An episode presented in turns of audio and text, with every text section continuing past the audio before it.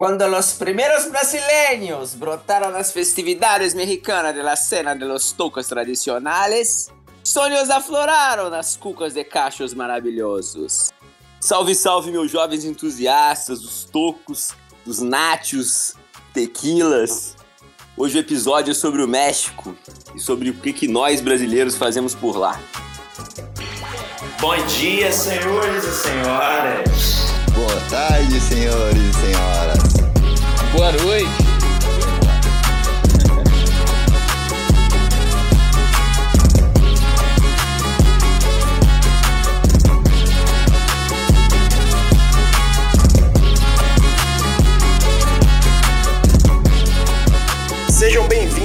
Voo do Cultura Longboard. Este é nosso episódio número 52, com destino ao Maxilog.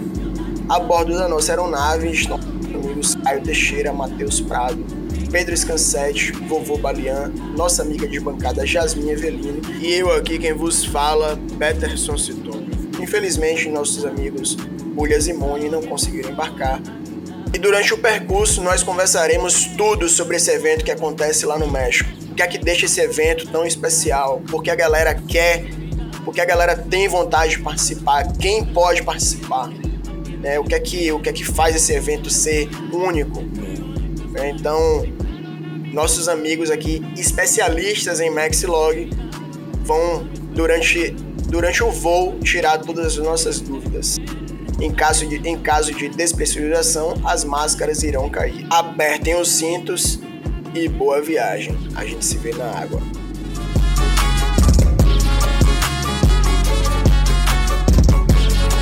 E antes de eu começar a dar os avisos, eu quero anunciar em primeira mão nosso mais novo apoiador ou apoiadora, né? Que é, o, a, é a Wahine. Wahine significa mulher no idioma havaiano. Traduzindo para o bom português, o slogan da Wahine, que é o lado feminino do surf. A Wahine, como já disse o próprio slogan, é uma, uma marca surfwear voltada para o público feminino. Quem não conhece o Wahine, procura aí no Instagram, arroba wahine.ubatuba. Wahine com W. W-A-H-I-N-E ponto Ubatuba. Mari, seja bem-vinda ao nosso podcast. Obrigado por nos apoiar aí com a, com a Wahine e em breve todos os nossos ouvintes e seguidores terão muitas novidades da Wahine aqui no, no, no podcast e em nosso site. Aguardem. Aproveitando essa leva aí de, de, dos nossos apoiadores, não podemos deixar de agradecer quem está aí com a gente também desde o início. A Evolution Board, as melhores pranchas de equilíbrio do Brasil e a nossa queridíssima Center Fins, né, que também está aí desde o início, desde a criação do nosso podcast. Um abraço aí, meu amigo Rony. E nosso primeiro aviso de hoje é para dizer para galera que chegou a reposição do nosso abençoado manto salgado. Agora corram porque a gente fez apenas 40 unidades e toda vez que a gente posta no Instagram, esse manto voa, graças a Deus. E o segundo aviso é: participem lá da promoção do sorteio da prancha do Marcelo Carbone porque é batata. É só postar foto, marcou, seguiu a galera, já tá participando e o sorteio vai ser no aniversário do podcast em maio. É isso, meus amigos. Vamos começar. Sejam bem-vindos, Caio, Matheus, Pedro, Yasmin, vovô. Vamos nessa.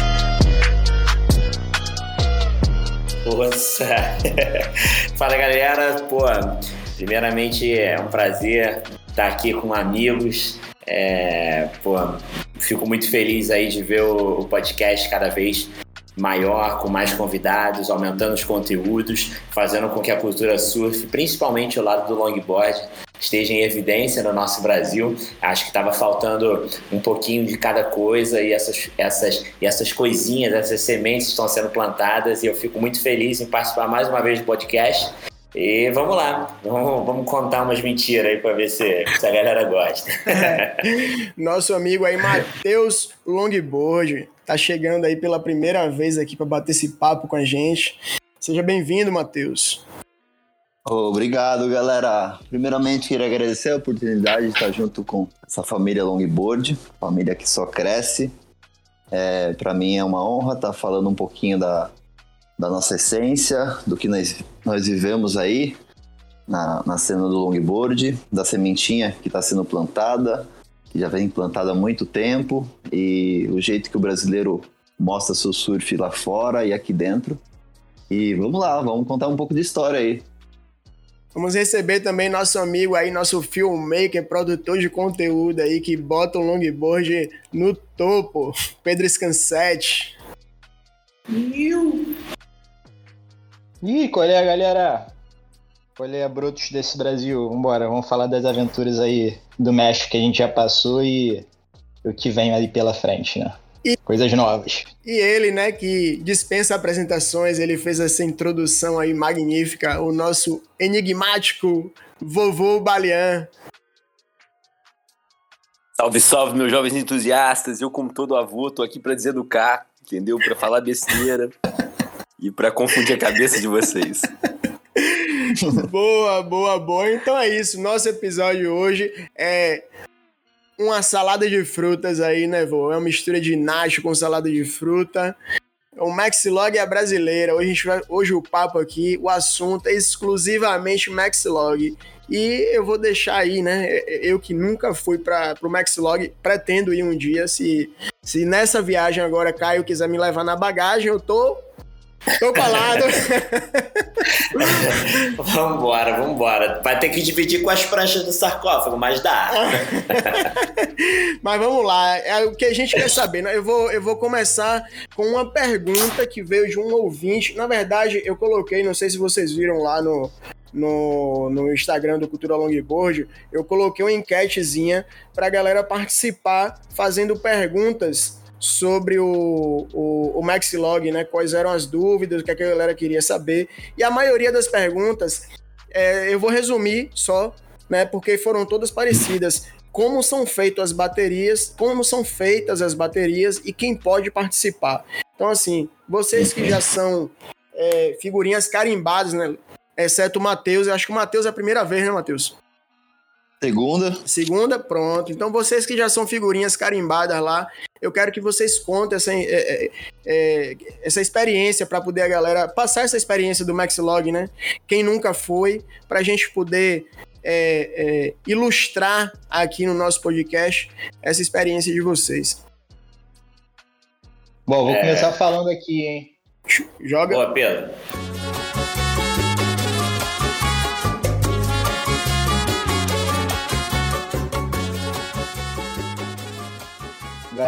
Esquece bateria, esquece isso. É Pedrão, é isso, caralho. É festa. Festa é, tá no México, na, na América Central ali, o país ainda, ainda é latino-americano, calor e onda. É, é isso, não precisa de mais nada, não. Bateria é, é para outro campeonato. Não, lá é bom para poder surfar aquela onda perfeita sem ninguém, com mais duas pessoas. Eu vou com esse propósito. É isso. Rapaz, agora, rapidinho, antes da gente começar a falar de Maxlog, eu quero dar os parabéns aqui, aproveitar que eles estão online.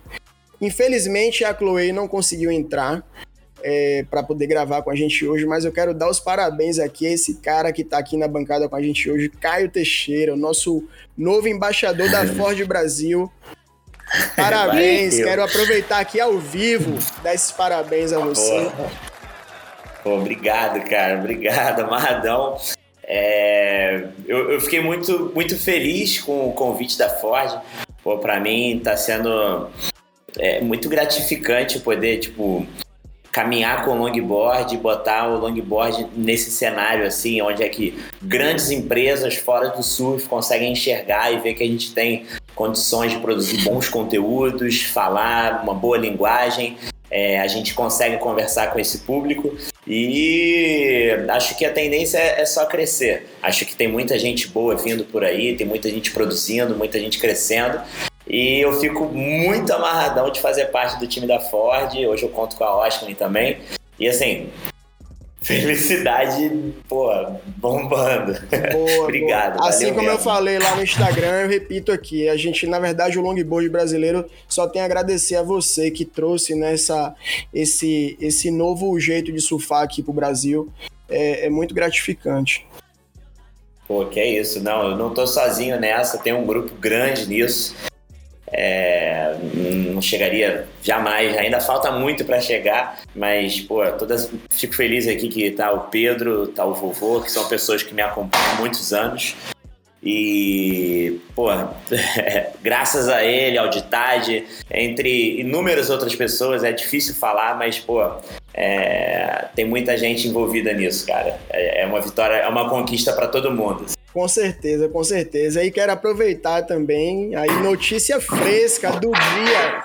Notícia fresca do dia. Aproveitar para dar os parabéns aí à nossa amiga de bancada aí, Jasmine Avelino, que também hoje anunciou aí que efetivou sua, sua nova parceria aí com a Vans. A Vans, a Vans. Falhou, falhou. É. Nossa, nem fala. Tô, tô amarradona, assim. É um sonho que eu nem sonhava mais e que chegou no momento mais especial que eu acho que poderia ter chegado. E é isso, é ver o quanto o longboard está crescendo, né? Tá acompanhando. É, esse povo aí, Caio, Pedro, vovô, me perturbaram tanto para eu ingressar pro, pro longboard clássico. Eu neguei por muito tempo. Mas eu vi que realmente era o caminho certo, onde eu me encontrei e estou conseguindo colher todos esses frutos agora. E acho que todo mundo está colhendo junto, porque justamente eu vejo que a essência da galera do. Principalmente do surf clássico é esse: é agregar, é ser amigo, é incentivar, se apoiar, não. É zero competição, um ser melhor que o outro. Eu acho que isso que acaba gerando, né? Todos esses frutos positivos aí para todo mundo. Boa, e eu acho bacana porque tudo isso, é como o Caio falou, né? Tudo isso, é, Caio, ele não, ele não chegou até aí sozinho. Vem todo mundo que tá junto com ele, acaba indo com ele, né? Então tem aí também o Pedro, tem o Vô, é, tem o Matheus também que tá na caminhada massa. Então é, eu acho muito bacana. E não só, tem várias outras, várias, vários outros personagens aí do longboard também, que vem fazendo um trabalho muito bonito. E tá todo mundo de parabéns, né? Já, já deixo aqui também é, os parabéns para nossa amiga aí também, Chloe Calmon. Ela não pôde estar presente aqui hoje, porque ela tá em. Eu acho que ela tá em Portugal também, mas aí acabou que não coincidiu para ela é, entrar, mas já deixo aqui os parabéns para ela também, que tem um mérito muito grande também nessa, nessa caminhada de todos nós. E, pô, Ford e, e Vans Vem aqui pro podcast também, viu? Estamos esperando. oh, vai que, né? Vai que. Jabá, jabá. Vai que. Mas. É, mas vamos lá, vamos lá. Vamos, vamos. Ah, não. Só para aproveitar, só pra aproveitar é, Jasmine Avelino, calço 41, 42. eu também, eu também. Eu já tô criando a lista aqui.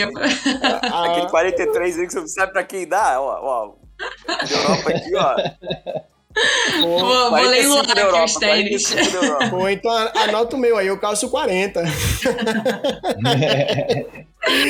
Mas vamos lá, vamos, vamos retomar nosso assunto, que é o Maxlog.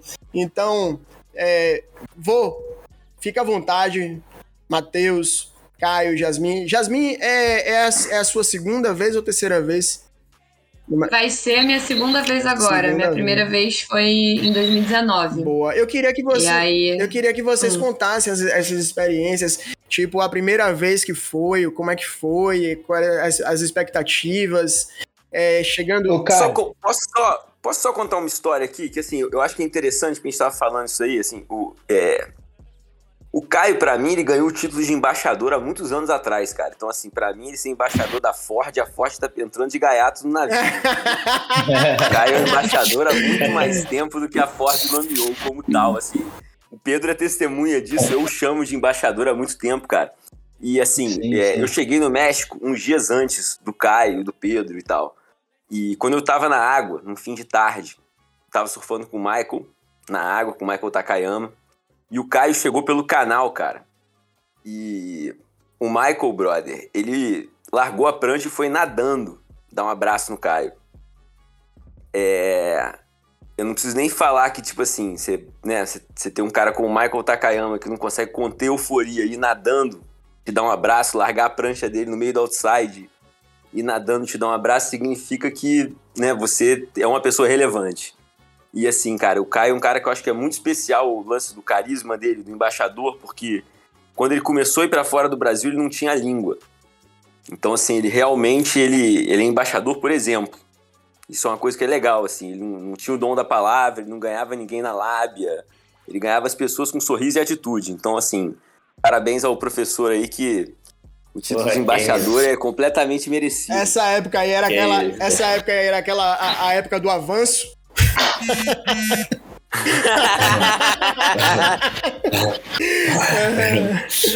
Porra. Irado, obrigado, pô, obrigado. Não, verdade, professor, verdade. Ô, Caio, é... mas, mas eu acho que o Caio pode puxar essa, essa história aí do início do, da, da, do, da nossa participação no Maxlog, porque ele foi o primeiro ele foi convidado o primeiro, é. na primeira edição e continua essa história aí, cara. Conta aí. Caio, conta um pouco é. da historinha aí do início, como é que, como é que foi as primeiras edições do Mexican Log pra gente saber. Pô, vamos lá, vamos lá. É, cara, primeira vez eu fui convidado pelo Israel.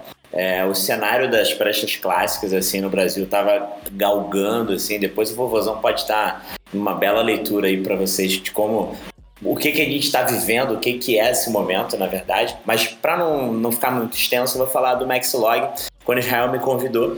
E naquele momento eu fui o único brasileiro a participar daquele evento. É, como o vovôzão falou, eu cheguei lá sem saber falar inglês direito, é, tentando ser eu mesmo. E foi assim, foi muito louco, porque eu estava participando de um evento com as pessoas que eu admirava, com pessoas que eu via nos filmes, nas revistas. E, e cara, o primeiro dia eu conheci o Ryan Nangle, que é shaper lá fora, o Mike Steeden o, e o Tommy Witt. E esses três caras, tipo, se amarraram na minha. E eu fiquei próximos a ele, mesmo sem saber falar inglês. A partir dali, eu comecei um elo com essas pessoas e, e e eu fui conhecendo mais gente. E na época é, é, nesse primeiro evento que eu fui passando as baterias só que assim o foco não, não são as baterias são as festividades. É a cultura é o que o surf leva é a gastronomia são as festas as bandas o, o artesanato a arte que está envolvida no evento. E a competição ela vem ela vem no bolo sabe? Ela ela tá ali porque assim você tem a oportunidade de surfar três vezes né? Não é o, o, o, foco não é a competição em si. O foco é a união. É, é tá todo mundo junto, é, é, é, degustar das mesmas vontades. Todo mundo quer estar tá junto, surfar é, uma mesma onda. Um para... Pô, a gente tá indo pro México, cara. Um puta paraíso, água quente, onda perfeita. Pô, comer taco e nacho, bebendo tequila e cerveja gelada, cara. É um negócio incrível. E nesse primeiro ano que eu fui, eu acabei fazendo o final. Pô, foi eu, Nathan Strong, que era um afiliado do Joel Tudor, o Rick Cunningham e mais um que eu não lembro, cara. E eu tava lá nesse meio, e foi nesse ano que eu tinha começado a realmente fazer as minhas pranchas. Então, assim, foi meio que um, um, um embolado, porque eu fui pela primeira vez, surfando com as minhas pranchas, consegui fazer uma final no Maxilog, no ano seguinte, é, e a partir de então, o, o, Israel, toda vez que ele falou, pô, Caio, é, se você puder me ajudar com algumas indicações de surfistas latinos, brasileiros, que você acha legal, se você. Porque o cara não consegue olhar para o mundo inteiro. E, então eu meio que virei um olheiro dele aqui. Então, tipo, ele. Virou embaixador, pô. e aí eu tento ajudar dessa forma, colocar mais gente. Aí, tipo, no, no, no, ano seguinte, né, eu indiquei algumas pessoas e aí já começou uma galera boa. Aí foi o Alexandre Walters, foi o Pedro Scansetti, é, indiquei. Puta, indiquei uma galera. Jasmine, indiquei Marina, é, a Evelyn, é, os próprios meninos agora, tipo Tunico, o, o menino de São Paulo, que é o Cabeleiro. Enfim, cara, eu tô sempre mostrando algumas pessoas que eu acho que têm identidade com o evento. E assim, é... eu não trabalho para ele, tô longe disso. Mas assim, eu vejo uma oportunidade de falar de pessoas que talvez ele não tenha acesso. E eu falo, cara, essas pessoas podem agregar para o seu evento. Surfam bem, estão fazendo uma coisa legal aqui no Brasil, estão é, é, produzindo, estão falando do esporte. E, e a cada ano que eu vou, eu me surpreendo, porque tem mais moleques novos, crianças, jovens. Pô, você chega, tem um molequinho de 14, 15 anos, meu irmão, fazendo coisas incríveis. Aí eu lembro do Alex Nosh nos primeiros Sprout the Present, magrinho, surfando com os tocos, e eu falo, caraca, pode ser um futuro Alex, sacou? Tem. E. e, e não, cara, o Max Log. Puta. vale, tem que ir, tem que ir. É um evento incrível para prestigiar, para estar tá junto, para absorver informação, para conhecer os shapers, para você saber. Para mim, é, eu comecei a fazer minhas pranchas tem oito anos. Eu, eu, vivo do surf há muitos anos, mas é, é, é, eu acho que eu, eu mergulhei de cabeça quando eu vim morar no Rio. E o fato de estar no México, eu vejo pranchas da Austrália, do Havaí, da Califórnia, da Europa, dos franceses ali, tipo os portugueses, italianos, a galera dos Países Bascos. Pô, então eu tenho muita referência de tudo, de que todo mundo está usando. Então, assim, para qualquer área que você for apontar, para arte, o que, que a galera tem feito, para música, o que, que a galera tem ouvido, é, é, outline de prancha, tendência de, de, de, de equipamento, e a, cada vez que eu vou, eu volto assim, estufado, rico, com muita informação. E sem falar que é um evento incrível, contar o networking que você tem para o mundo é surreal, é surreal. Ô Caio, e, e para ir pro, pro Maxlog, tipo, se eu quiser ir, eu posso? Ou tem que ser convidado? Todo mundo, todo mundo pode ir pro evento. O evento é aberto. Só para você participar da competição em si ali, né, para entrar na água, colocar uma lycra, e aí é só, só convidado. Só é, e esse ano, e, e esse ano, tipo, não sei nem se vocês sabem, mas Israel me chamou para ser juiz lá. E aí eu vou fazer parte da bancada de juízes. Oh, jabá, jabá. Aí, Matheus, começa, começa, a propaganda de agora, meu João. Ô, Caio, começa, agora. começa a olhar pra mim.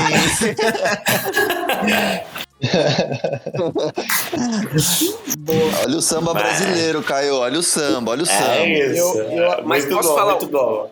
Posso abrir um parêntese nessa história do Caio, que é uma história que a mim me chamou muita atenção quando o Caio voltou de lá, porque assim, é, eu quando morei no Rio, os meninos viajando para fora foi a minha fonte de inspiração, porque eu não conseguia viajar. Então eu dava férias pro Pedrão, que trabalhava comigo, para ele poder ir pro Maxilog, para ele poder voltar e me contar a história. E eu, né, os meninos evoluíam surfando, eu evoluía com eles e tal. E a primeira vez que o Max, do Maxilog do Caio, o Caio me voltou falando assim: vô, Chegou uma hora antes de eu entrar na final que os caras pegaram a minha prancha, os caras reviraram a minha prancha de cima a baixo, procurando Ed. Os caras procuraram Ed em tudo que é lado, os caras tinham certeza que tinha Ed na minha prancha, os caras tinham certeza que tinha Ed na minha prancha. É, o Niturne do Caio foi chocante para eles, entendeu? Assim, os caras estavam acostumados com outra linha de surf. E assim, o legal é que o que o Caio falou de design e tal, não é só design. As culturas de surf são diferentes, as, as, as influências são diferentes. Então, assim, aqui na Europa, por exemplo, a molecada da França, que tem o Robin Keegle e o Robin Faucha como heróis, surfam maluco. É o jeito dos moleques surfar, é louco pra caralho mesmo, porque a referência dos caras é louca pra caralho. Entendeu? Assim, cada lugar tem a sua referência. E de alguma maneira, assim, o Caio foi nosso embaixador, porque ele mostrou um jeito de surfar de pranchão que tem uma conexão com o pranchão progressivo, que tem uma radicalidade diferente do pranchão tradicional que eles estavam acostumados. Então o Niturne do Caio tinha a postura que eles estavam acostumados, mas estava fazendo uma curva com a prancha que eles não estavam acostumados.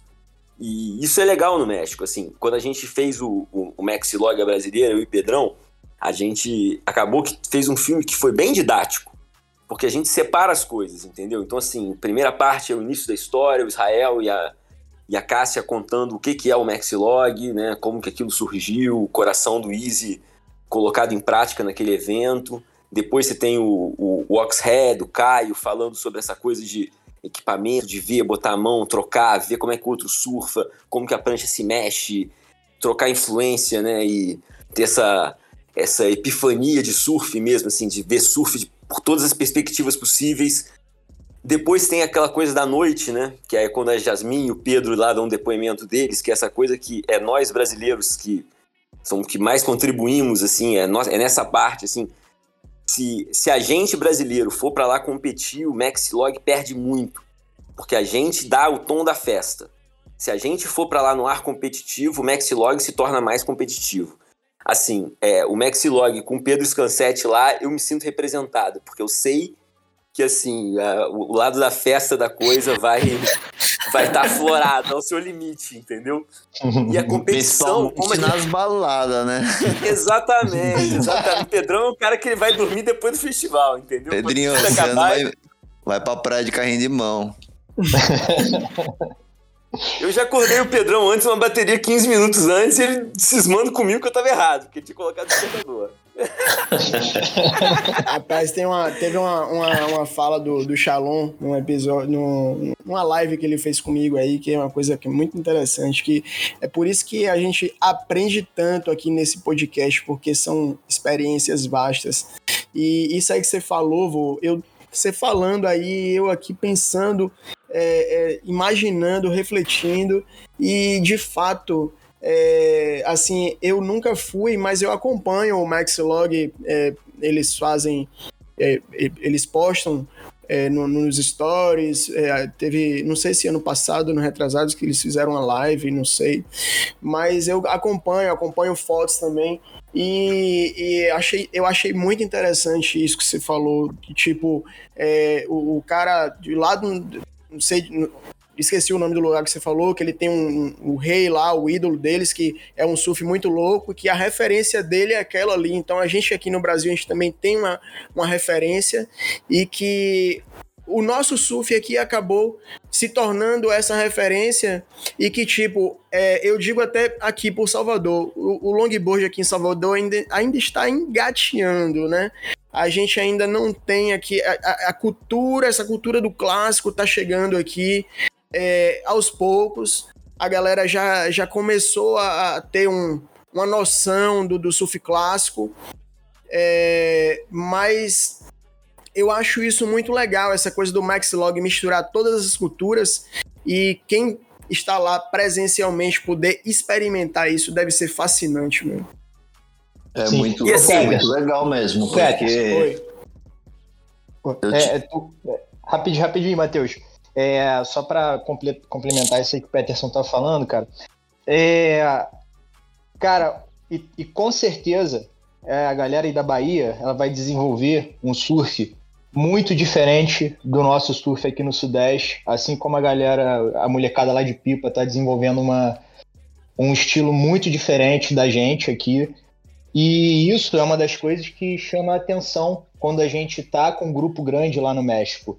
É, a, fala, a principal fala para mim, a fala que eu fiquei mais amarradão que a gente pôs no filme foi quando o Jimmy Gamboa é, ele fala assim, ele fala, ah, vocês pegaram um pouquinho daquilo, pegaram um pouquinho daquilo outro, botaram o tempero de vocês, juntaram tudo e fizeram o estilo de vocês. Então, quando você vê um cara assim na água surfando de um jeito que não é a linha californiana, não é a linha australiana, não é a linha havaiana ou europeia, é o cara já olha assim e fala: ih, esse é brasileiro. Porque a gente criou, cara, nas nossas, na nossa é, multi, multi, multicultura que a gente tem próprio dentro do Brasil, jeitos diferentes de surfar, e mesmo a gente tendo assim referências parecidas, a gente surfa bem diferente.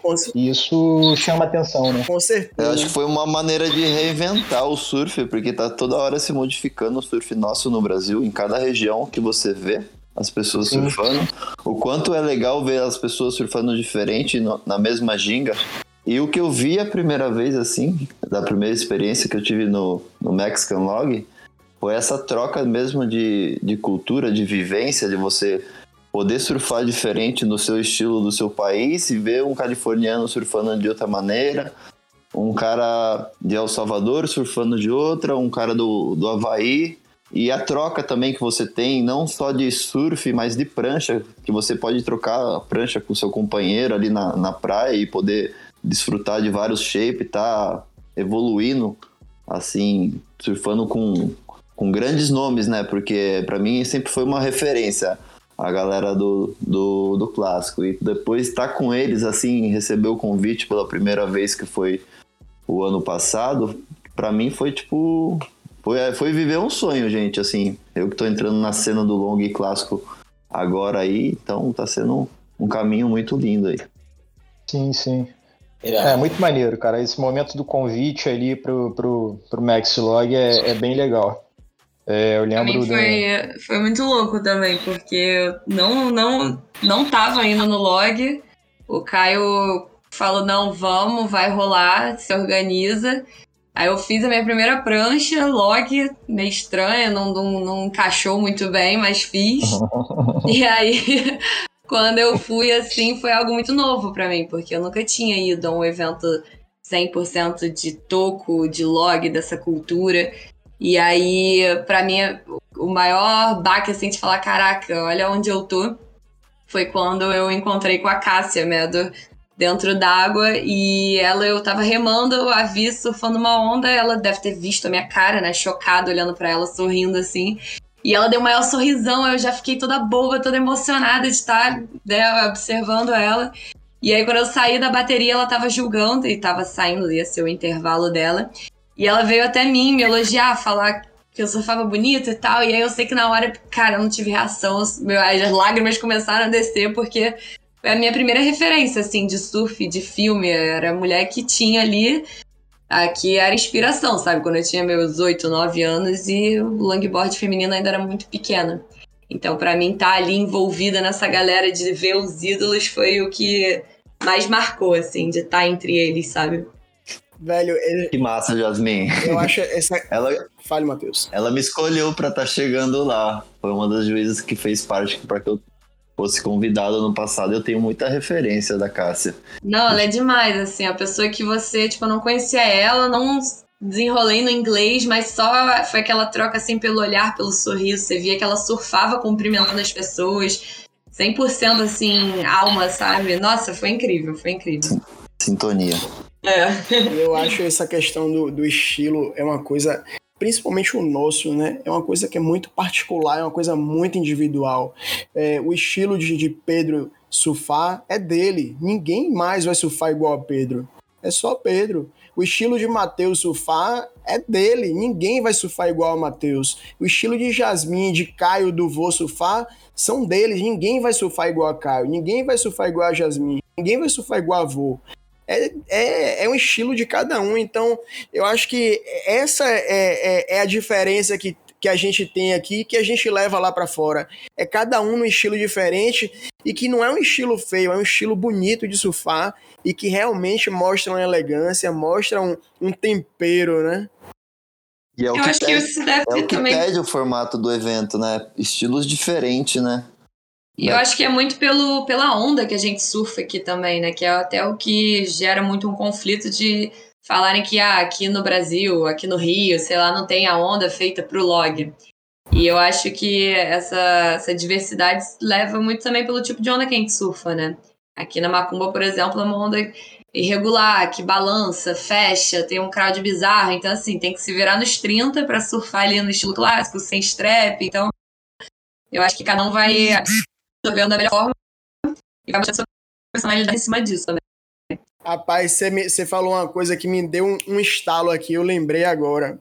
Logo quando o, o longboard clássico começou a surgir aqui no Brasil e que eu comecei a sentir uma curiosidade, eu, eu, eu tinha uma amizade com o Phil Hasman e aí eu lembro que na época eu tinha visto umas ondas de Caio, eu não conhecia Caio ainda e nem assim, era muito novo É, e, e aí eu tinha uma amizade com o Fio, na época eu, eu, eu, que eu trabalhava na Federação Bahia de Surf fazendo o site e tal. E aí eu mandei uma mensagem pro Fio e, e, e falei assim, Fio, é, me, eu queria tirar uma dúvida com você. Me diz algum lugar aqui no Brasil que você acha que tem uma onda boa para fazer o surf clássico, porque eu acho que eu ficava olhando aquelas referências lá fora também, eu falava, pô, aqui no Brasil não tem onda para surf clássico. Só que aí aos poucos eu acho que a, a, essa cultura foi dominando, foi tomando conta e na verdade é, eu acho que faltava equipa, equipamento, né? E aí os equipamentos foram se atualizando, né? Entre aspas e é, prancha diferente, quilha e foi se adaptando para o nosso surf aqui, para o nosso tipo de mar. Eu achei bem, eu acho isso fantástico. É. Isso, isso, é, isso é muito legal, assim, é, porque existem muitas, muitas questões envolvidas no lance do, da single fin para o nosso tipo de onda. Porque, assim, se a gente, historicamente, se a gente for falar, é, vamos, vamos lá no Havaí nos anos 60 com George Doney, Greg Knoll, Dale Vels, quando os caras estavam desbravando o Havaí. E os caras estavam pegando o Waimea, Macarra, Sunset Pipe com pranchas que pesavam 15 quilos, um toco pesado, reto, com uma quilha enorme. E os caras estavam surfando, estavam se divertindo. Então, assim, é, eu acho que o equipamento é mais do que você quer do que propriamente é, é, é um indicado. Claro, a gente sabe que, pô, se uma prancha é uma round pin, triquilha, com bastante curva, por toda reforçada, vai ser a prancha ideal para pegar um pipeline com 10, 12 pés. Mas assim, isso não interfere do Joe Tudor chegar lá de monoquilha e botar para baixo com uma prancha dos anos 70. Então, acho que tem muito uma, é, acho que é muito mais do que eu quero fazer do que que eu devo fazer. Uhum, massa, perfeito. porque, porque assim, eu me divirto muito quando pô, o Mar da Macumba tá grande e às vezes eu entro com uma prancha de softboard. E assim, não tá errado. Eu quero me divertir com aquela prancha. Então, a assim. Diversão é a mesma.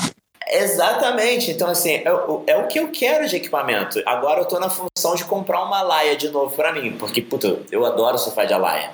E assim, como é que você vai chegar para uma pessoa e dizer que uma laia é ruim? Não é ruim, cara. É, é uma questão de você entender como a prancha funciona. É um pedaço de madeira. Se, se fosse ruim, o surf não tinha virado o que virou. Porque durante muitos anos os polinésios bateram nessa tecla, surfando com essas pranchas, surfando de ouro, de alaia, o negócio viralizou, meu irmão. Todo, tudo que é rei, tudo que é aldeia. Quando tu for no, no, no Havaí, tipo, conhecer um pouquinho da história, tu vê que, cara, as pranchas eram uns pedaços de pau. Meu irmão, tu fala é impossível surfar. Mas, cara, era o equipamento dos caras, os caras estavam. É, era aquilo que fazia o cara sorrir no final de uma onda, sacou? Então não tem essa de tipo, ah, pô, é certo ou é errado. Não, é o que te faz feliz, cara. Massa. Tu tá, se tu tá feliz dentro d'água com monoquilha, com uma triquilha, com bodyboard, com pipe, diferente. O importante é você estar tá na água e ser feliz. Mas você. Mas você entende que, que a, as influências também é, é, é faz, faz parte dessa, dessa evolução, dessa, desse querer, desse ser feliz, as influências também fazem parte Sim, disso. Total, total, fazem parte total. Até porque, assim, até, vamos lá, vamos falar é, é, dos anos 2000 para trás, referência que a gente tinha de filme, a gente assistia VHS. Né? Pô, é, é, eu, cara, quando moleque, era difícil pra caramba pra ter uma referência de um filme de longboard. Então, assim, saudoso é, é o nosso amigo Saldanha. Porra, Saldanha era o cara que fazia os filmes, que acompanhava os campeonatos, os festivais. Pô, ele acompanhava, fazia. Então, assim, o que eu tinha de acesso de, no Brasil era o Saldanha. E aí depois veio, acho que é o, o Rafa, que era o longboard, que fez, acho que Hang, Hang, Hang With Us, e era um cara que fazia, acompanhava o Mulinha, o Serapião, faziam mais uma cena do cenário de São Paulo ali, faziam os filmes, mas cara, era muito pouco, era muito difícil. E aí depois veio uh, uh, Thomas Campbell, e aí, tipo, é, acho que pra gente é uma das nossas maiores referências com Sprout, The Present, The Seedling. E aí é, é, é meio que o nosso, a nossa biblioteca ali de vida, é, sei lá. Então tem, tem muita coisa que faz a gente ter referência, cara. E esses caras, para mim, são. Pessoa, só essa, essa, essa, coisa de referência, que é um negócio interessante. Você ter noção, Peterson? É, eu morei na Austrália logo pós o lançamento do Sprout. E o Sprout foi que começou esse movimento na Austrália, cara. E a primeira loja que teve de prancha alternativa na Austrália inteira foi do lado da minha casa. E essa loja depois, um ano depois, se muda para Manly, que é como se fosse Niterói, se pensar em Rio de Janeiro, o outro lado do Rio, entendeu? O outro lado da Bahia. E o Oxhead, o, o Matt, trabalhou nessa loja. E assim, a primeira fonte de inspiração do Oxhead foi nessa loja. Então, tipo assim, você parava pra pensar que, tipo assim, um cara que é o. Hoje, o oráculo do surf australiano lá, né? O cara, porra, o cara, né? É o, ele é o embaixador do surf australiano, como o Caio é o nosso. Surf de pranchão, assim. E você parar pra pensar que eu e ele tivemos a mesma influência. O mesmo cara que contava história, que era o dono da loja, que era o shaper, entendeu? Sim, era um. O negócio tava começando, muito começando, em tudo que é lugar. Porque antes do filme do Campbell, ninguém surfava com essas pranchas, cara. Tipo assim, ninguém. Eu, eu, tô, eu tenho um documentário aqui em casa chamado Kings of Malibu, que é um documentário do final dos anos 80 sobre os anos 60. O Cork Carroll, novinho, apresentador, assim, com seus 40 e poucos anos e tal. E a galera nos anos 80, o Lance Carson e tal, surfando, Malibu, todos eles são fãs de prancha progressiva. Tipo assim, ninguém. Eles estão falando dos anos 60, todo mundo nos anos 60 surfando com, com, as nossas pranchas, mas nos anos 80, todos os caras dos anos 60 estavam fãs de prancha progressiva. Sim, essas pranchas realmente tinham morrido, cara. Se não fosse o filme do Thomas e tal, a gente não tinha um movimento, entendeu? E esse movimento do Thomas, quando, ele, quando você assiste os filmes dele, ele sempre trouxe arte, música, outros artistas, outras pessoas nada a ver com surf. Ele não tinha nada a ver com surf. E quando você vai no Maxilog, por exemplo, você vê isso lá. O Maxilog é fruto disso. Assim, você vai num festival que, assim, como a gente botou no filme, a competição é a cereja do bolo, assim, é, é a sobremesa, você já tá satisfeito. Sim, se não tivesse competição nenhuma, só de estar com aquela galera ali, vendo aquele nível de surf, tendo aquela experiência, já estaria massa. Não precisa entrar na bateria. A bateria, como, como a Jas falou, é um momento que você surfa com pouca gente na água, que diminui o crowd, mas é isso, entendeu? Caio, aproveitando aí, é como eu falei lá, como eu falei lá atrás, a gente colocou uma enquete no Instagram, né, que é, sobre este episódio e, e chegou pra gente aí várias perguntas e direcionado para você. Pergunta para tio Caio, pergunta para tio Caio. Então, lá vai, viu? Segura, porque é, vou, na verdade eu vou te fazer três perguntas e que todas foram direcionadas para você. Eu acho que a galera já sabe, né, que você foi um dos primeiros a, a, a, conquistar essa aí, né, a, a, pro Maxilog. Então, chegaram aqui várias perguntas direcionadas para você. Eu vou te, eu vou eu vou falar aqui as perguntas e você vai respondendo no seu tempo, mas a cada é, quando você terminar de responder a primeira, eu te faço a segunda, é só para você se encaixar. Perfeito, é a primeira. Lá quero ir pro evento. Qual é a primeira coisa a se fazer? Checar a validade do passaporte ou tirar caso não tenha, precisa de visto? Né? A segunda coisa, vou comprar minha passagem, para onde é que eu vou? Em, em, que cidade o evento vai acontecer esse ano? Hum, tá, vamos lá. É, respondendo a primeira, então, cara, é, para quem quer ir pro evento, é, esse lance do, do, de checar a validade do passaporte é muito, mas muito importante, porque eu tenho até uma experiência engraçada. É, no, há dois anos atrás eu fui comemorar meu aniversário com um amigo meu. No, a gente foi para Chicama e chegando lá, o meu passaporte estava tudo direitinho, validade estava em dia, só que o dele é, tinha um lance de seis meses. Você tinha que dar uma verificada com seis meses de antecedência.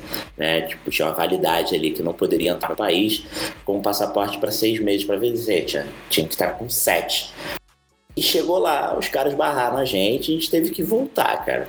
Então, assim, a validade do passaporte, eu, eu agora eu só viajo se eu olhar. Isso é imprescindível, tem que ver. É importante, né? É muito, é muito importante. E assim, para quem não tem, eu acho que agora o, o México está pedindo visto mexicano. E aí dá para você tirar pela internet mesmo, se eu não me engano. Ou se você já tiver o visto americano, vale, né, com a validade Vale dia. também? Vale, vale. No meu caso, eu tenho visto americano, eu não vou precisar tirar o visto mexicano. Mexicano. Então, isso é uma coisa legal. E é assim, é, que a segunda coisa em relação a comprar passagem para onde a gente vai, é, a gente tem que sair do Brasil e, e com direção à cidade do México, tá? Porque cidade do México é onde tem a, aduana, aquela coisa toda de alfândega, ver o que você está levando. México é rota de, de tráfico internacional, então, tipo, a polícia lá federal marca pesado em cima. E então é super, super criterioso, não é, é tipo é meio chato até, porque tem os caras ficam muito eufóricos e tipo filas enormes, mas faz parte do processo. E aí você vai para a cidade do México e da cidade do México você pega um voo para Puerto Vallarta, que aí dá mais ou menos uma hora, se eu não me engano, uma hora e meia no máximo, pertinho. E aí de Puerto Vallarta você pega um táxi, aí vai dar tipo em torno de uma hora de carro e você vai chegar em Sayulita. Ah, ano passado, acho que as últimas duas ou três edições foi rolou em Saladita, mas Saladita. esse ano é, e esse ano agora vai voltar para Sayulita, que foram onde rolaram as duas primeiras edições. E, e perto de Sayulita foi onde rolou o outro evento de Punta Burros. que É uma ondinha incrível também, só que pro lado outro lado da, da Bahia lá. É irado, cara, Nossa. vale muito a pena. Massa, massa. Agora deixa eu te perguntar uma coisa.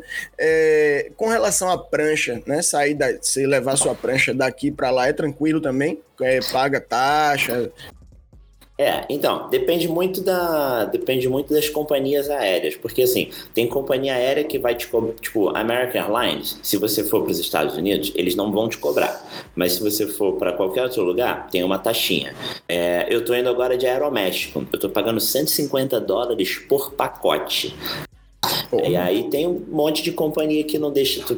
é, por exemplo, é, tem uma, acho que é a United. A United cobra carão, cara. E não deixa levar longboard acima de 9,4, se eu não me engano, 9,2. E tem cada companhia.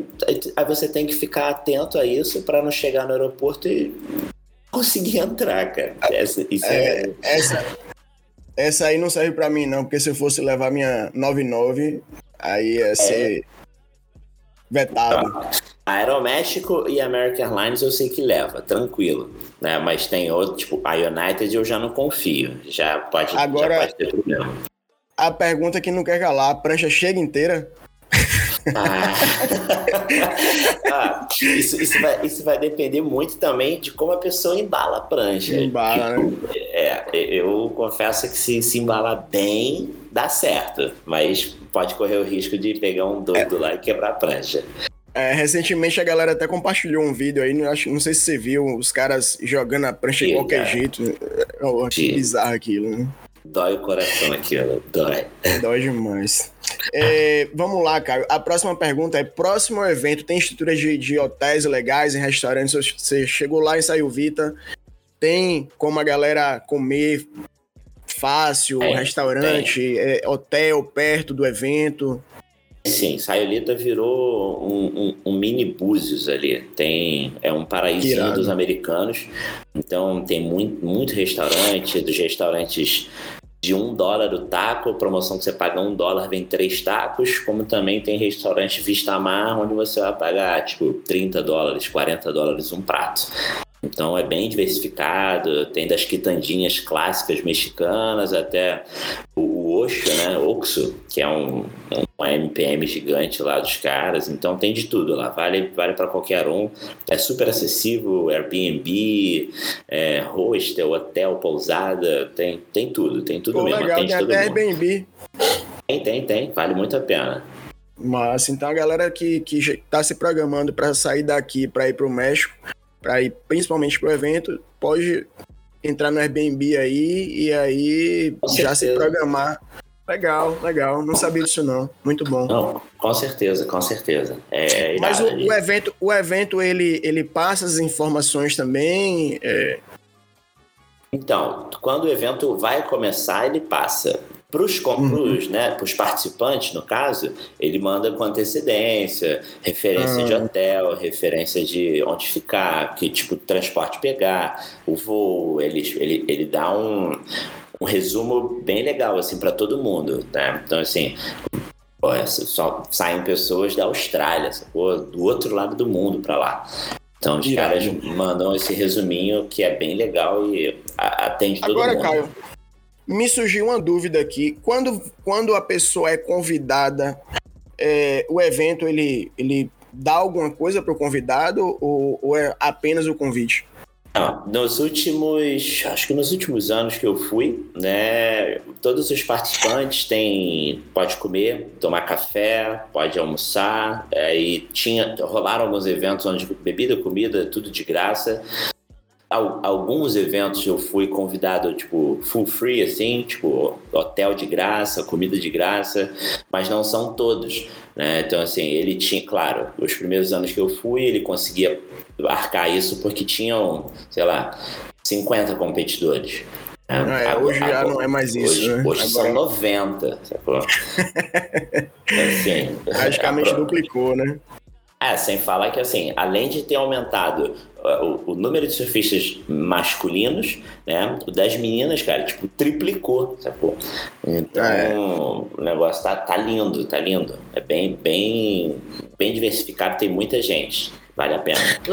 Legal. Aproveitando essa, essa sua resposta aí, é, tem uma, uma última pergunta aqui para poder deixar a galera seguir aí na sequência. É, bem interessante, que eu também não sei, tenho curiosidade sobre isso. É, a gente estava conversando sobre essa coisa do, do competição e não competição.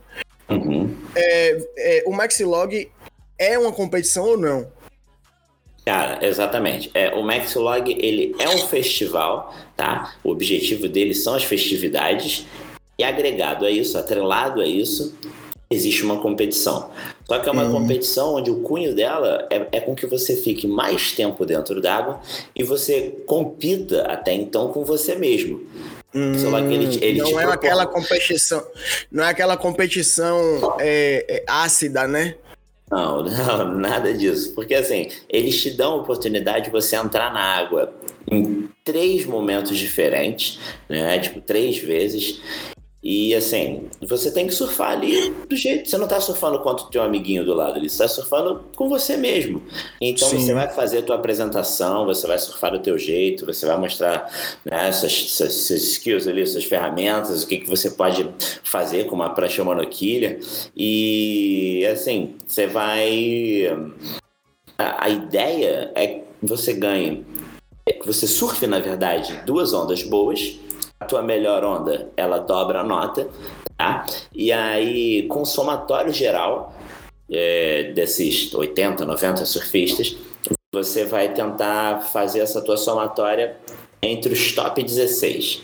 Esses top 16 é criado uma quarta de final e aí sim entra um, um joguinho ali que aí fica um pouco mais incisivo, né? A galera que tá realmente competindo, né? Que são os 16. Aí daí pra frente, a galera pô, que já viu que já tá na fase do dinheiro, ganha uma grana, uns dólares, aí esse pessoal ele meio que começa a surfar um pouco mais sério, aí quer realmente ganhar, porque pô, você tem a possibilidade de ganhar 8 mil dólares.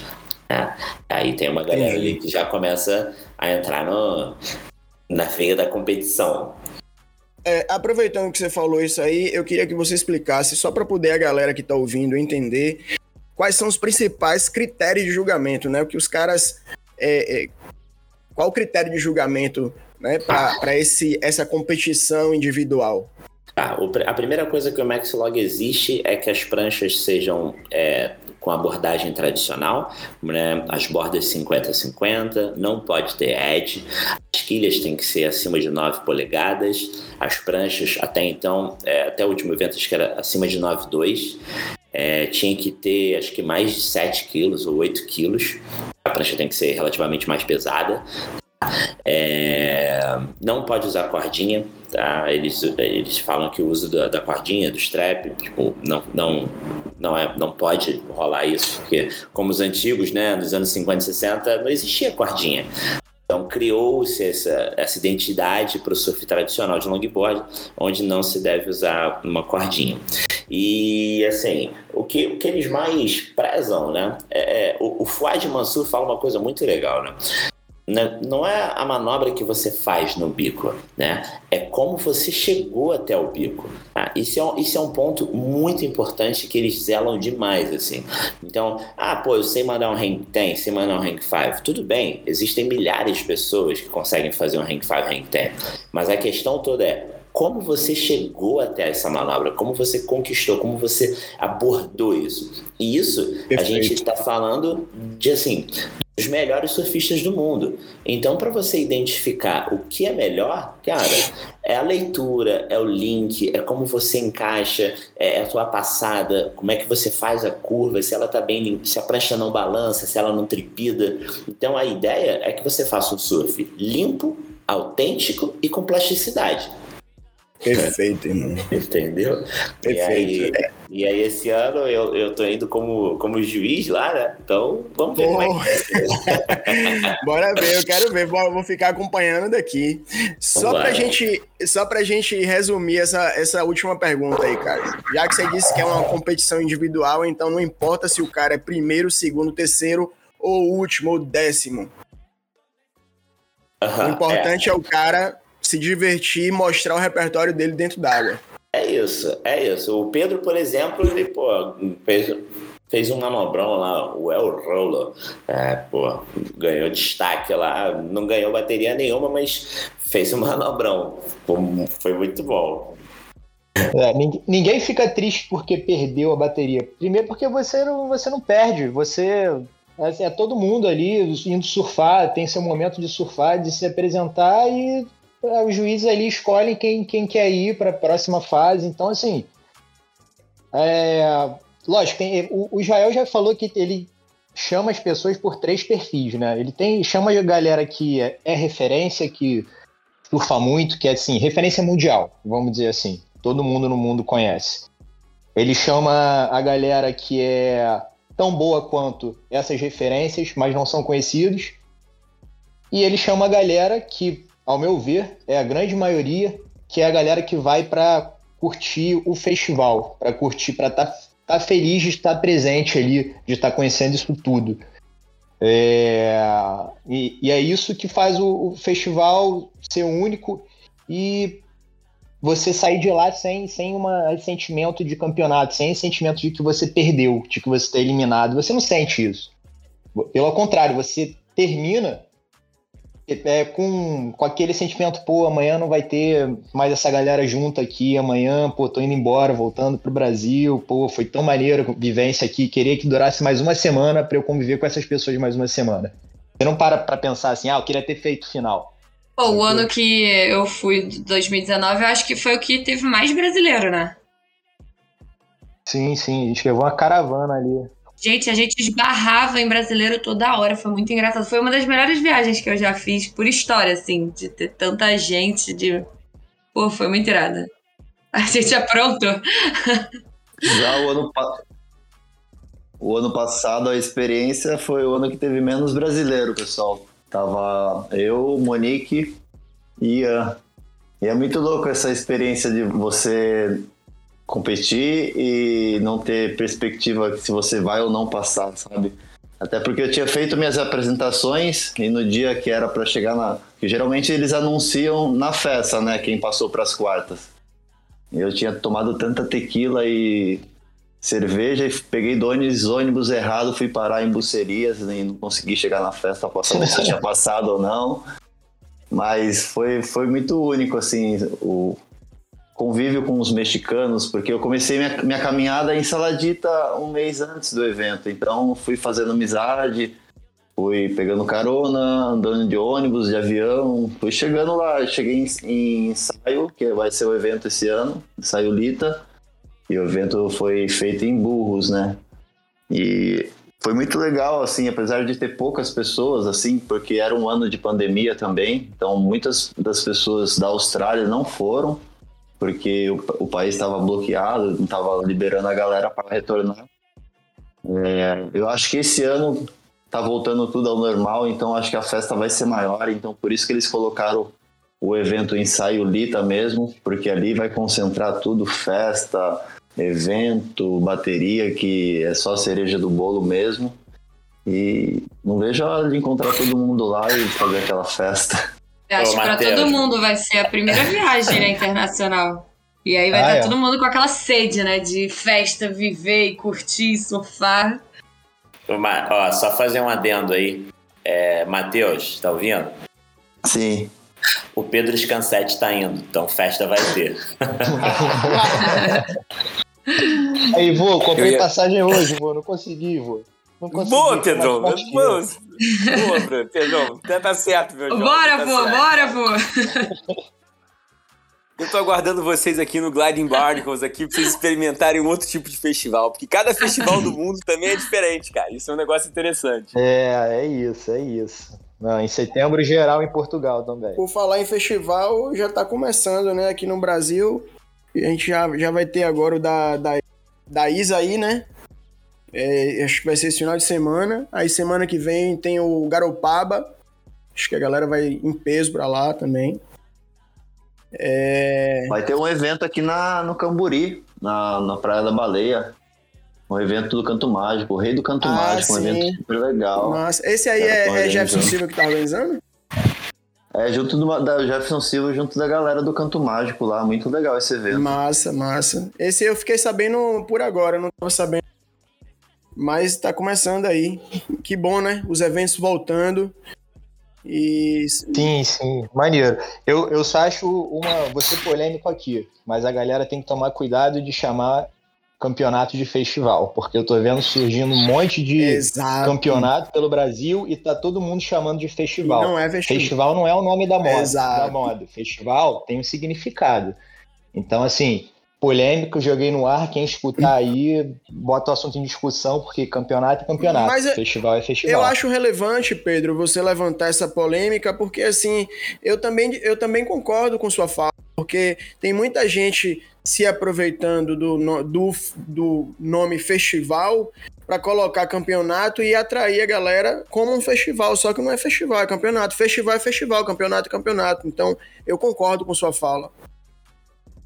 Ó, posso falar um testemunho aqui? Eu tava conversando com o Matheus aqui antes de começar, e eu sou uma pessoa completa, os meninos sabem, assim, eu sou uma pessoa completamente desligada de campeonato, e eu no Brasil, sendo polêmico também, Pedrão, sendo polêmico aqui, eu no Brasil, eu sempre pedi aos meus amigos, jamais vamos organizar um, por favor.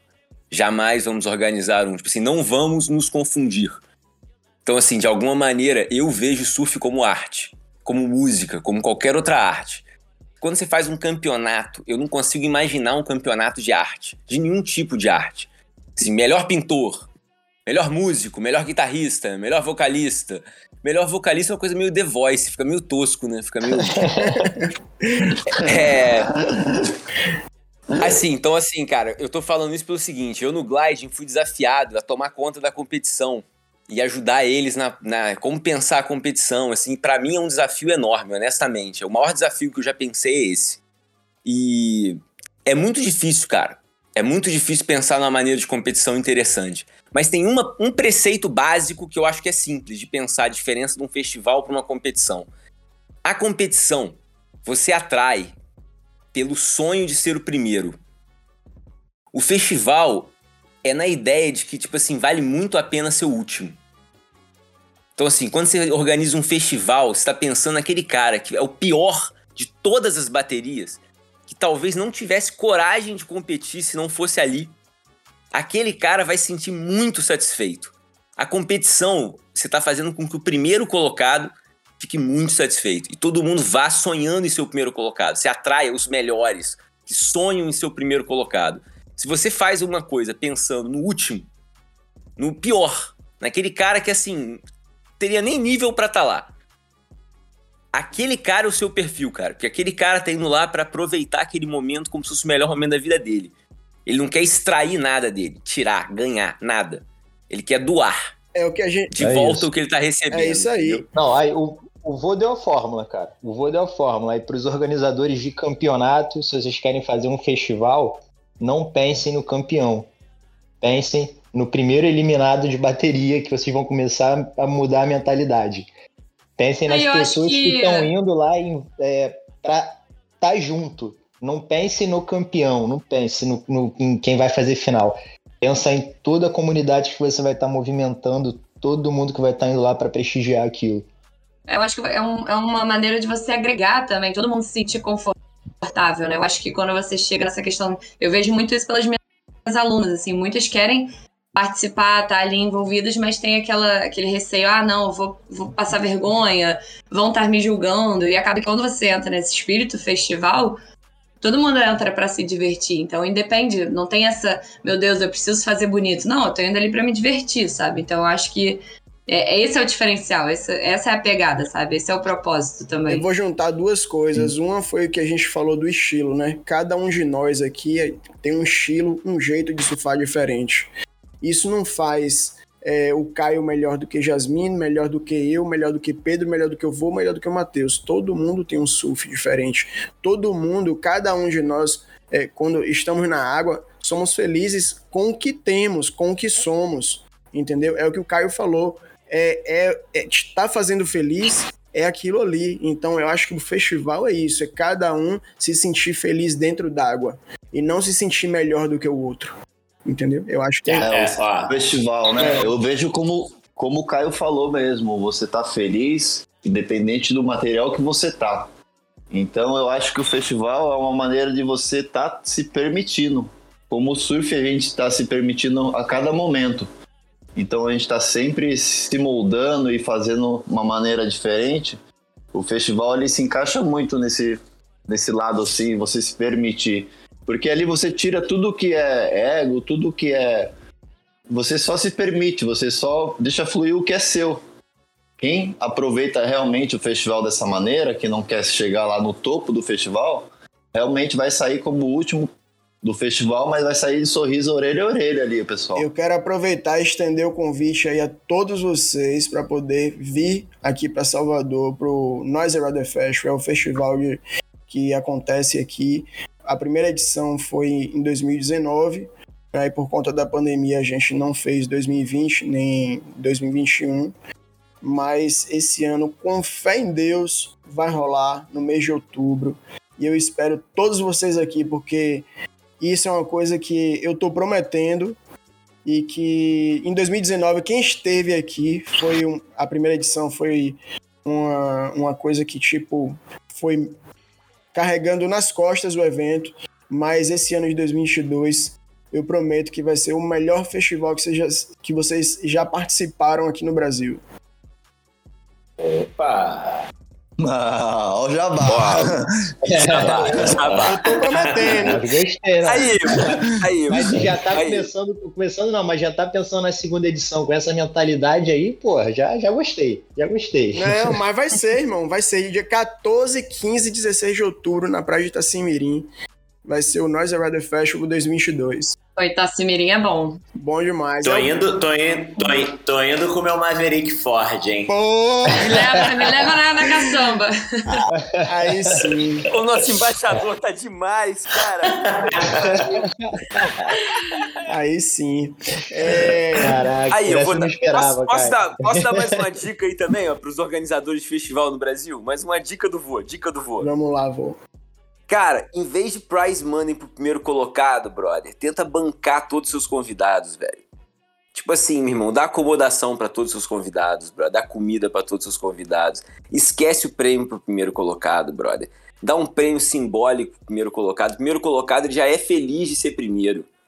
Banca todo mundo de ir. A gente tá num país de muita gente humilde, velho. Uhum. É difícil pra galera ir. Ô, Tipo assim, meu irmão, em vez de pensar no primeiro colocado, brother, paga o hotel, paga o ônibus, brother. Faz o cara ser capaz de chegar ali, dar comida, dá vinho, dá droga, dá tudo que o cara quiser, cara, entendeu? É isso. Porra, meu, é carnaval, caralho, é carnaval, porra. Ô, vô, E vou, Entendeu? e É vou, isso, pra- carnaval é pra uma festa democrática, festival tem que ser uma festa democrática, cara. Em vez É, de pensar é em isso, prêmio cara. primeiro colocado, brother, paga passagem de ônibus pro cara aí, entendeu?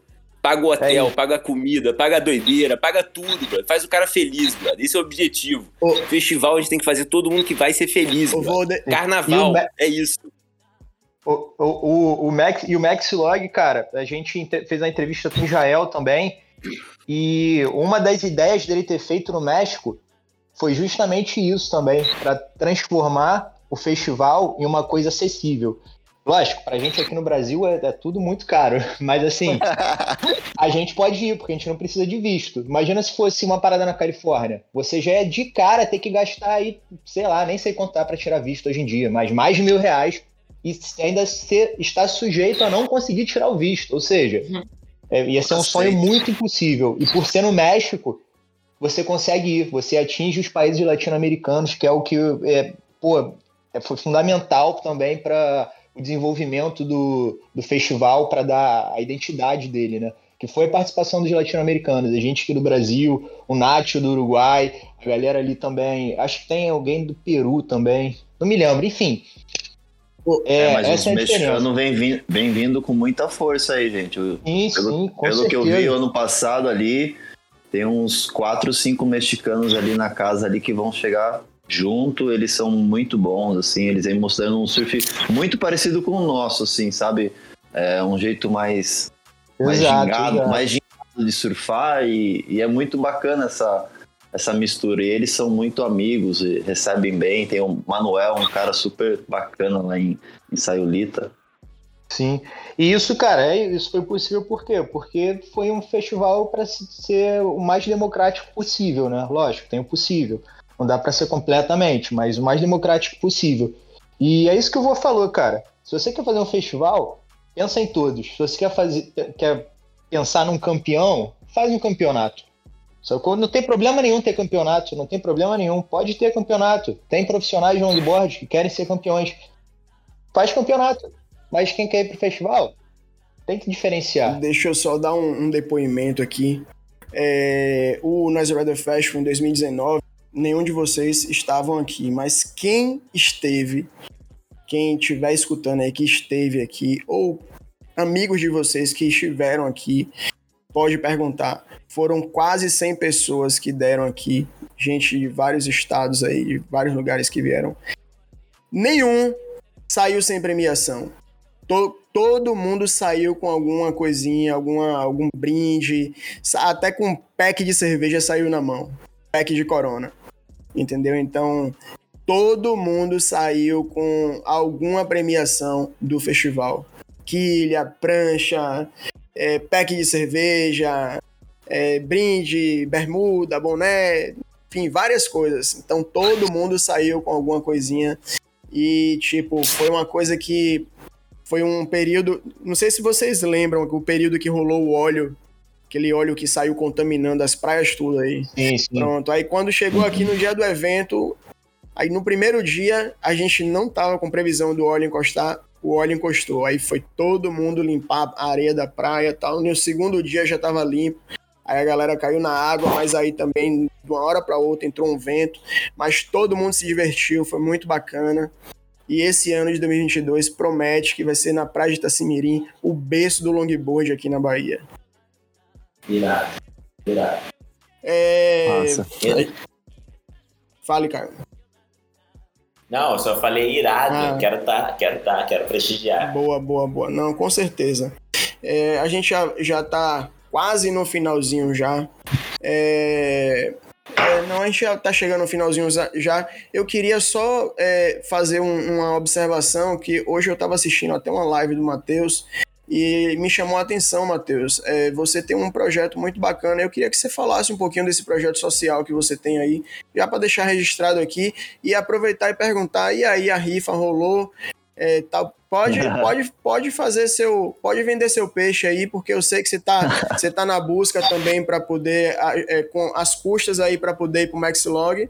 Então aproveita o espaço aí, irmão, porque esse espaço aqui é nosso, o espaço é do longboard. Isso aqui é para todo mundo se ajudar. Legal, gente. É... O projeto foi muita coincidência, que através da rifa eu posso falar do projeto, né? A rifa, como todos os atletas, é, atletas profissionais e atletas que geram conteúdo, que levam o longboard como um estilo de vida, como eu levo, é, tem uma caminhada para chegar, um custo para chegar no Mexican Log, que não é barato para nós que somos aqui do Brasil. Então, esse ano é um ano que eu não consegui patrocínios, então eu, mediante disso eu comecei a rifar algumas coisas minhas, coisas particulares de viagem, tipo uma capa que eu tinha que dava para mim fazer uma, uma trip, uma capa para três longboards, eu acabei rifando ela Hoje eu consegui concluir essa rifa e dei a tacada final na passagem. Eu estou indo por etapas, assim, na, nessa, nessa saga pro Mexican Log. Fiz a inscrição, hoje concluí a rifa com a galera, todo mundo que contribuiu, eu queria agradecer muito. É, tá sendo especial levar todo mundo assim na mala junto, porque a gente leva, não é o financeiro, é a energia que a galera deposita né, nesse sonho nosso de mostrar esse gingado nosso brasileiro lá fora.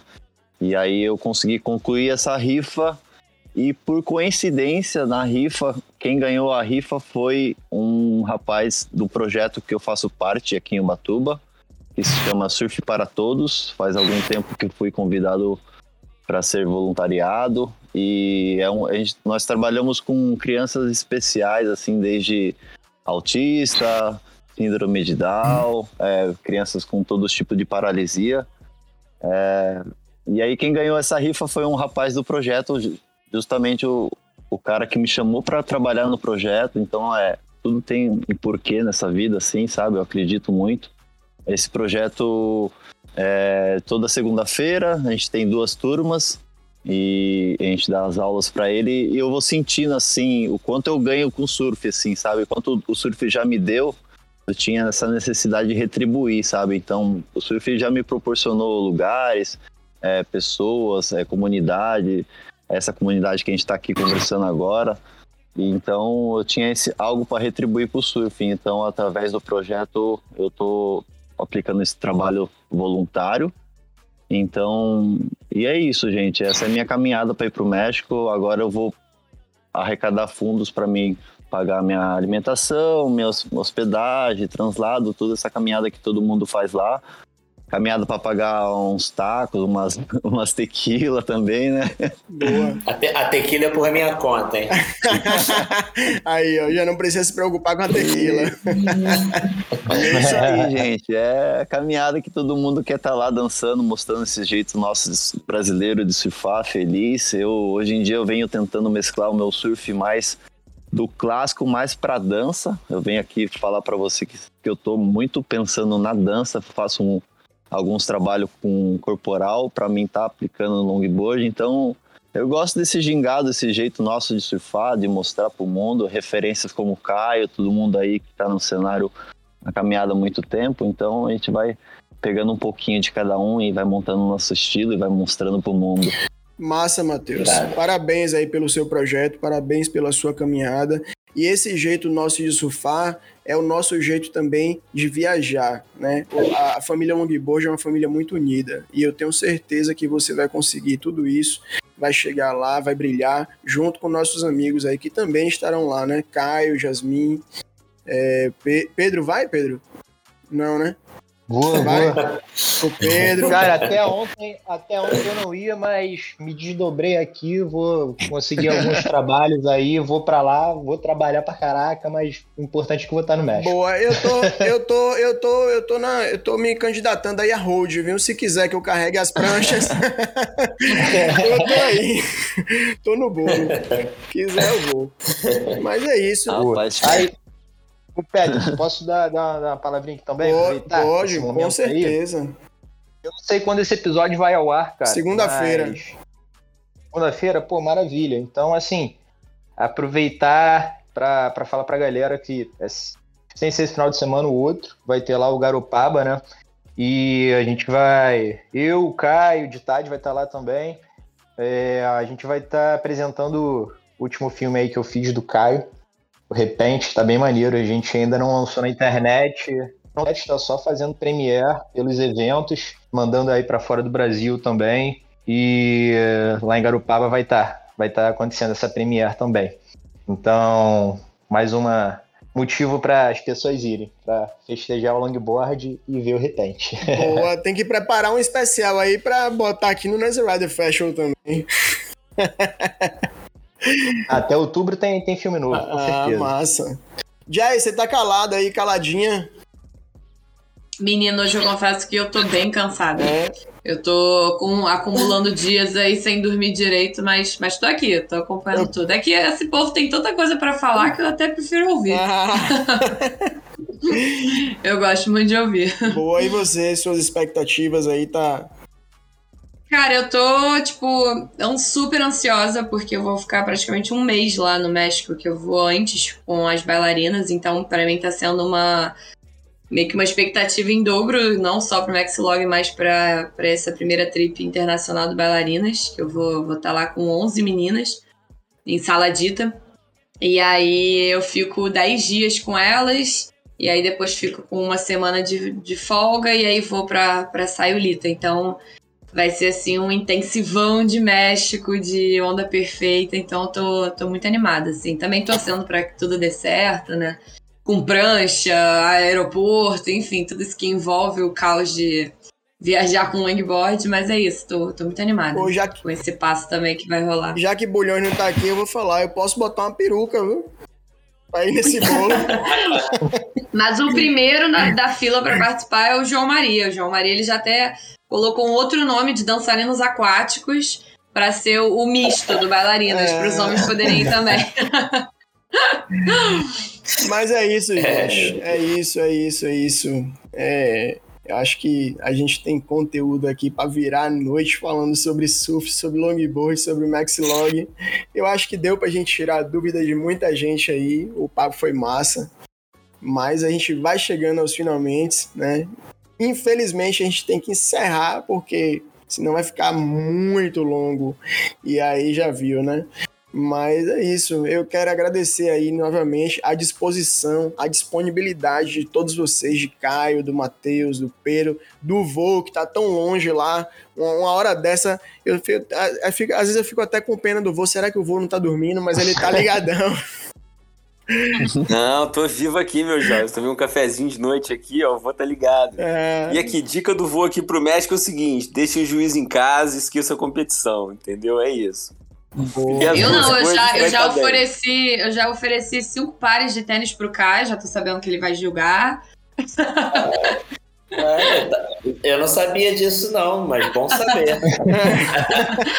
Aí imagina, eu chego na final e vou falar, é, foi, foi, foram os vãs. Ah, mas se, é. se, o juiz, se o juiz já tá me querendo dar tequila pra mim, tá tudo bem. Cada um almeja uma coisa. Vamos lá, gente. Bom, obrigado aí a oportunidade mais uma vez, o convite. Valeu todo mundo. Brigadão, vovô, Peterson, Pedrinho, Matheus, Jasmin. Irado, irado. Muito bom. Nos vemos no México. Isso. Não, a gente se vê amanhã, cara. É. Te vejo ali na, na esquina. É, isso aí. Eu quero aproveitar e deixar um abraço pro meu amigo Saulo Vanderlei, lá de João Pessoa. Saulo tem a loja ISW Long. Acessem no Instagram, arroba SWLongs. É a loja mais especializada em longboard que a gente tem aqui no Nordeste. Tá? Não é shaper, é loja. Loja especializada é SW Longs. Saulo, ele tem alma de longboard, né? Ele é longboarder raiz, então ele entende do que... Ele sabe o que ele está vendendo. Acessem aí, arroba SWLongs. Ah, Mas é isso, galera. E Pô, vemos o vovô em Portugal, em breve. É. É, isso. é Glide Bar você tem, jovens. Muito bom trocar essa ideia com todo mundo de novo. É sempre bom falar do, do que a gente ama, né? E, e de experiências também. E poder compartilhar um pouquinho do que a gente já viveu e é isso, é isso. Da hora, gente. Matheus, suas, suas considerações, pode falar aí. Galera, queria agradecer esse espaço aí, tá? Nessa vibe dessa conversa com vocês todos aí. Espero todos no México lá, né, galera? A vibe toda que foi essa conversa, vamos terminar lá. Boa. Vou. Quero agradecer aqui a- o bate-papo com todos vocês, meus jovens. Muito me alegrou. Já é. Eu vou tô dormindo. Ah, sempre bom, né? Esse povo aí já virou quase irmão. Encontro todo dia, surfo todo dia. Isso menos eu vou, sinto saudades. Paulo também sente muito sua falta, amigo. Mas é bom ver que cada um tá seguindo também sua caminhada, sempre né, seguindo também o espírito do surf, nunca deixando de lado. E é isso, a gente vai se encontrando aí pelo mundo, trocando sempre. E vendo aí a conquista de cada um acontecer também nos Jogos do México, pelo mundo, e vamos que vamos. Boa, é isso aí. Valeu, galera. Então, a gente se vê na água, né? Tamo junto aí. É isso. Foi massa. Valeu. Valeu. Até a próxima. Valeu, galera. Valeu. Vibe.